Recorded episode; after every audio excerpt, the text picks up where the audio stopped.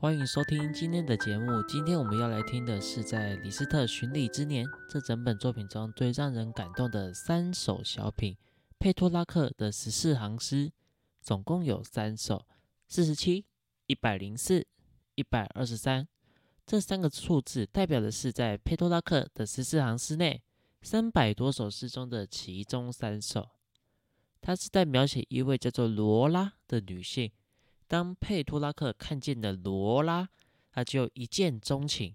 但佩托拉克人生只看过罗拉一次，他的想念就在他的十四行诗内显现了出来。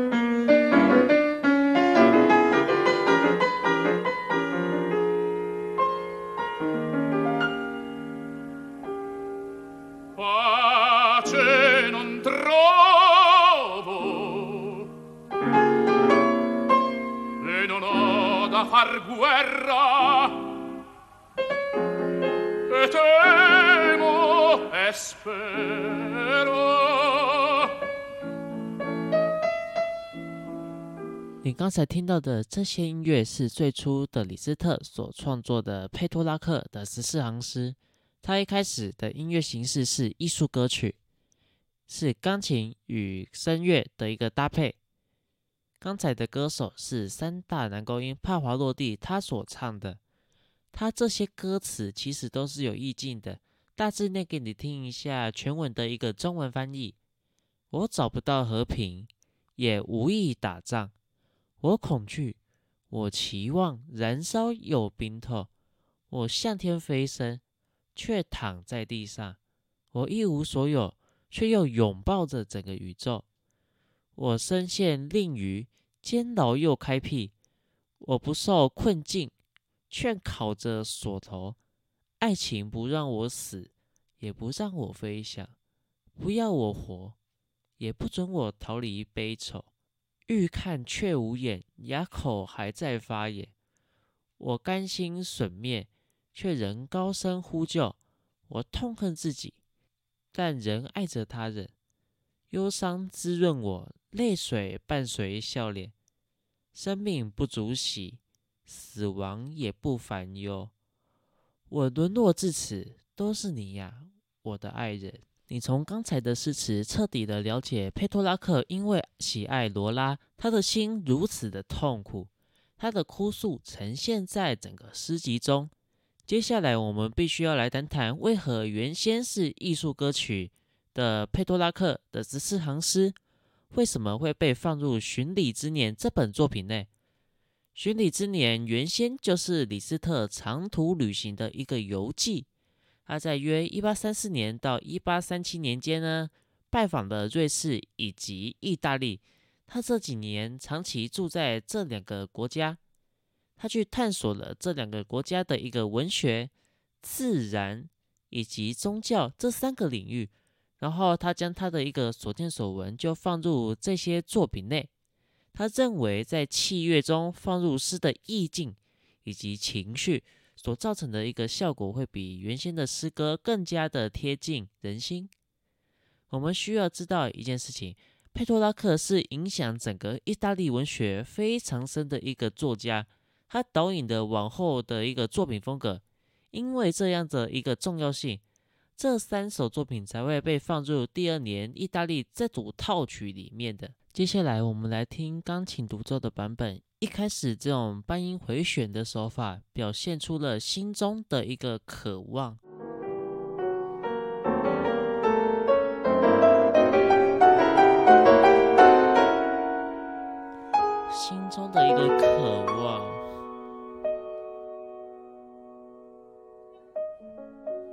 是他一无所有。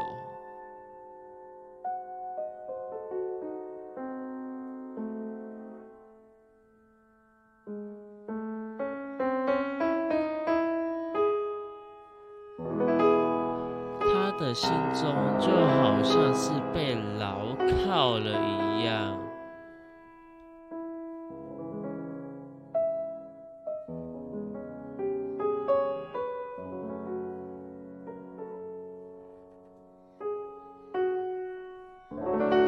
爱情却绑架了他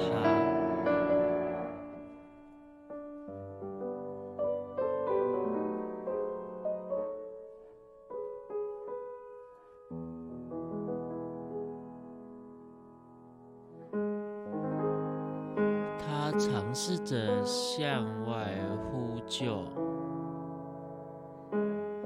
但却没有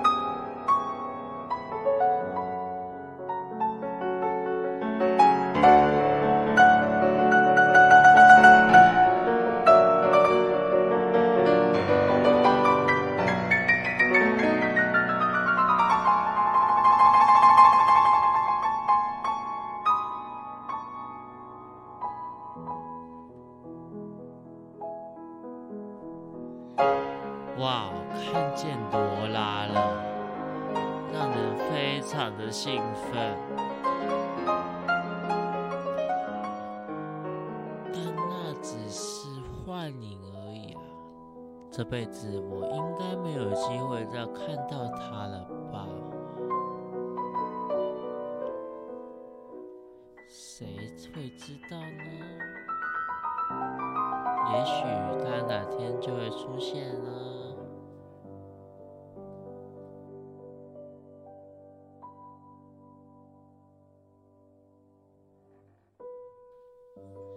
我的心仍然爱着你，虽然我因为你而感到非常的痛心。但我仍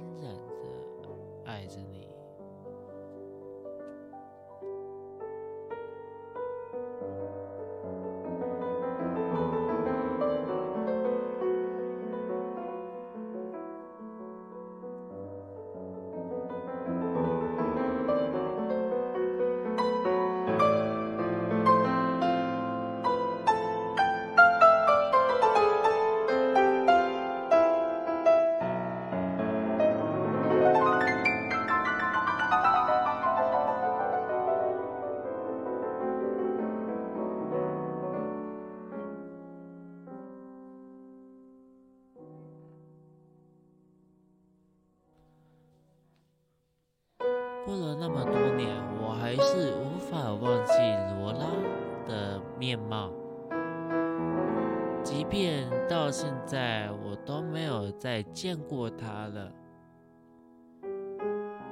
不知道她何时可以在我的回忆中重新的浮现。